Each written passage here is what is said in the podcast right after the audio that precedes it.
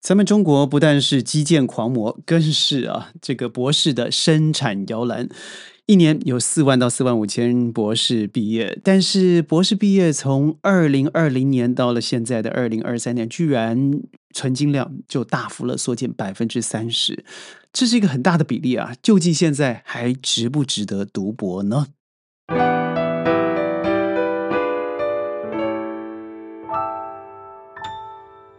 欢迎各位加入今天的沙世界，我是 Sheldon，好久没有跟朋友们在云端上见面了。最近啊，真的是让自己懒散了一些，因为难得休假嘛。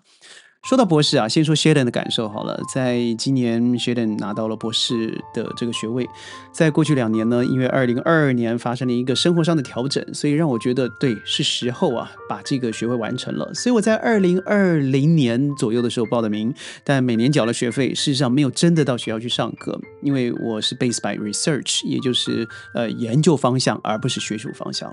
那从拾这个课教本以后，到了学校学习，到了国际上做了一些拜访，发现啊，真的到处都是博士生，还真的不只是咱们亚洲人哦。我现在发现，在美国也好，在澳洲也好，甚至刚回来的俄罗斯，很多人都是崇尚着博士这个名堂去的。但也有另外一个数字显示啊，在过去二零二零年到二三年，只是短短的三三年之间。整个博士在应征也好啊，求职上面也好，整个薪资缩水度将近达到百分之二十五到百分之三十五，而且还有可能往下再走。那这么辛苦读了博士，像学长还好，这三年的时间也不是非常的努力，但我觉得我还是蛮痛苦的，尤其在口试这个阶段。那很多人我知道花了五六年都还没办法毕业，尤其是你越。越热门的啊，譬如说你在 computer science，在电脑科学的部分，在软体工程的部分，生物科技的部分，你在发表论文的过程，你在期刊上面的要求，还有恐怖的口试啊，那个到现在学等还是心有余悸的。那最后换得了三年五年的时间，你的薪资结构可能不如已经早就进入社会的硕士生，甚至本科生，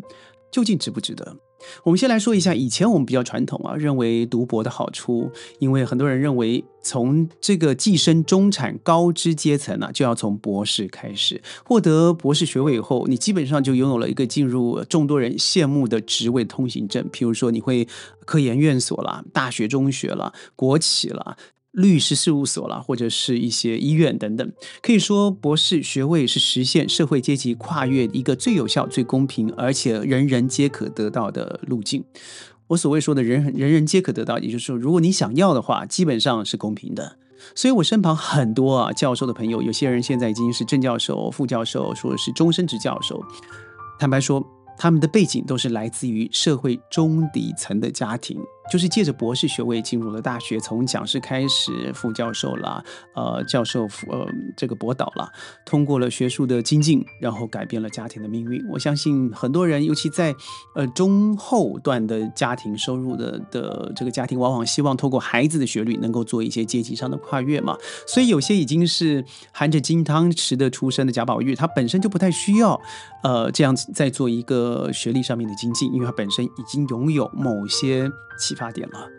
第二，我觉得在攻读博士学位的经历是一个对人呢、人性，呃，忍耐也好。学习的方式也好，还有“静”安静的这个字的一个全方位考验，所以我觉得，如果您一旦进入顺利的这个窄门呢，无论是人的意志，或是学习的方法，还是思维的高度，都会经历一个我不能说绝对的脱胎换骨，但是绝对会让你有些起思的。譬如说，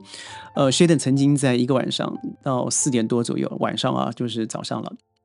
还是花了一个时间在读一个不到三面的呃论文报告。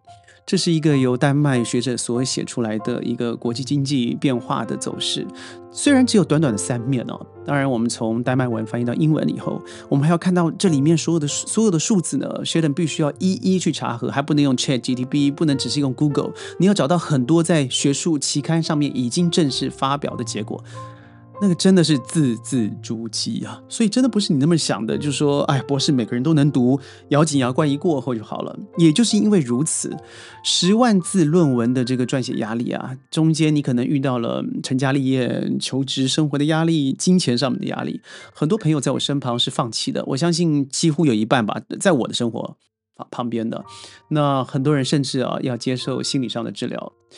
呃谁的因为嗯没没有成家，所以对我来说，一旦咬紧牙关呢，我觉得还是有机会。加上我比较熟悉怎么样去做一些呃呃社会上的研究，或是国际上，尤其在管理上面的一些资料分析，所以呢也就于就就助于我之前的一些工作经历，让我在博士上面也没有那么辛苦。但是坦白说，不轻松。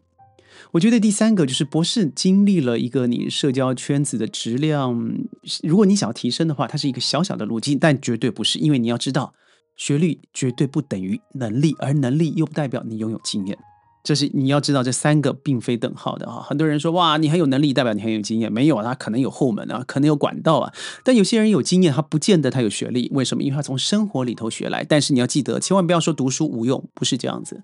有很多的学问，还真的就是要你坐下来扎扎实实的学习呢。所以，呃，以我在这三年。博士期间所遇到的导师，因为我们学校比较特别，既然是个国际学校，那它不是只有在我所在的地点而已，全世界我可以任选到某个院所、某个学校，经过申请以后，当然有些花费，能够找到不一样的导师，这也是我为什么选择这个学校的原因。我的博士班同学，呃，博士的同门或是一些师兄弟，虽然我们不是很常见面，但是很多人坦白说啊，已经是非富即贵了。有些人在院长、校长或者是这个硕博著名的这个期刊里头都已经有过一些发表的内容了，但为什么他要过来参加博士的训练呢？当然，很重要的是他必须要经过一些门槛，很多时候就会要求博士。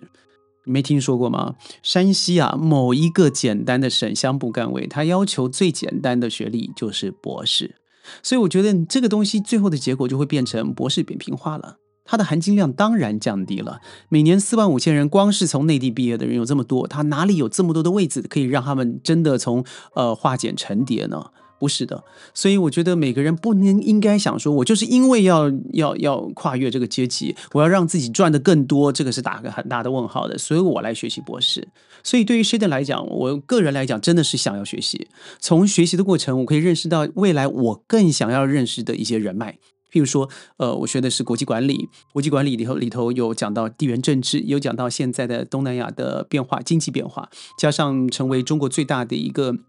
进出口、进出口的贸易贸易地区，呃，东协也将会成为全世界的第四大经济体，那是确定的。那我要怎么样去学习？那和我现在所工作的一切内容是有绝对的关系。那对我来说，坦白说，一部分是如鱼得水。所以在一开始我重拾这个笔墨以后，我发现没有我想象那么难。只是因为在语言上的差异啊，很多时候我在做报告的过程，我必须要把它变成一个比较好的、比较优美的落式呃论文式的英文，那个部分是有挑战。因为平常我说话那是没问题，沟通没问题，甚至演讲没问题，但是我要写出一个洋洋洒洒、没有任何文法错误，还是不能够抄袭的内容，那对 Sheldon 本身来说，那就是个挑挑战了。但也很好，谢谢。还有您啊，在云端和我一起经历了这几年的学习，所以我很多的内容也就成为我的论文内容。所以我也就等于在这个年纪已经做了一些捷径，把我之前的过程变成我现在的内容。那至于您呢？我觉得如果你是为了要做阶级跳跃，而你来选择博士的话，千万不要这样做。因为阶级跳跃有很多的方式，博士啊，我觉得现在含金量不但降低，我觉得 CP 值也降低了。也就是你花了三五年的时间，花了这个百万的钱、时间，甚至你还移了名到了国外去，那你最后得到的结果，可能真的比别人早起步的人真的还差了很多步。你最后拥有的就是那个博士，但现在工作上面，尤其是在创业的步程。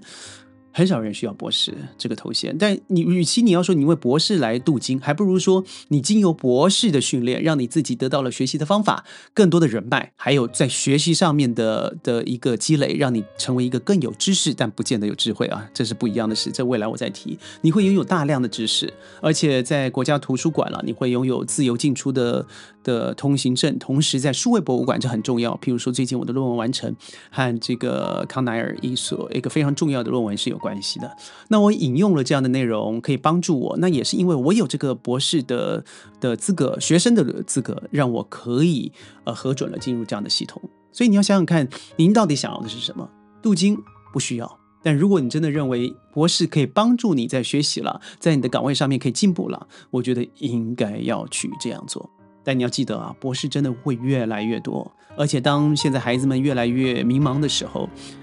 他会越想就往上走吧。博士是一个很好说服家里摆烂躺平的方式。千万不要认为博士啊，你学了以后你就会有突出的学术能力，或者是啊你会得到更多的生活机会，或者是啊你会在工作上面会做大幅的跃进。我觉得或许某些呃某些比较传统古典的地方还是会有一些，但是呃 Sheldon 所看到的世界，想想这句话吧。博士生涯只是生命的一个里程而已。如果您喜欢今天的沙世界，记得一定要点赞、转发，强烈推荐。我是 Sheldon，下次我们云端见，拜拜。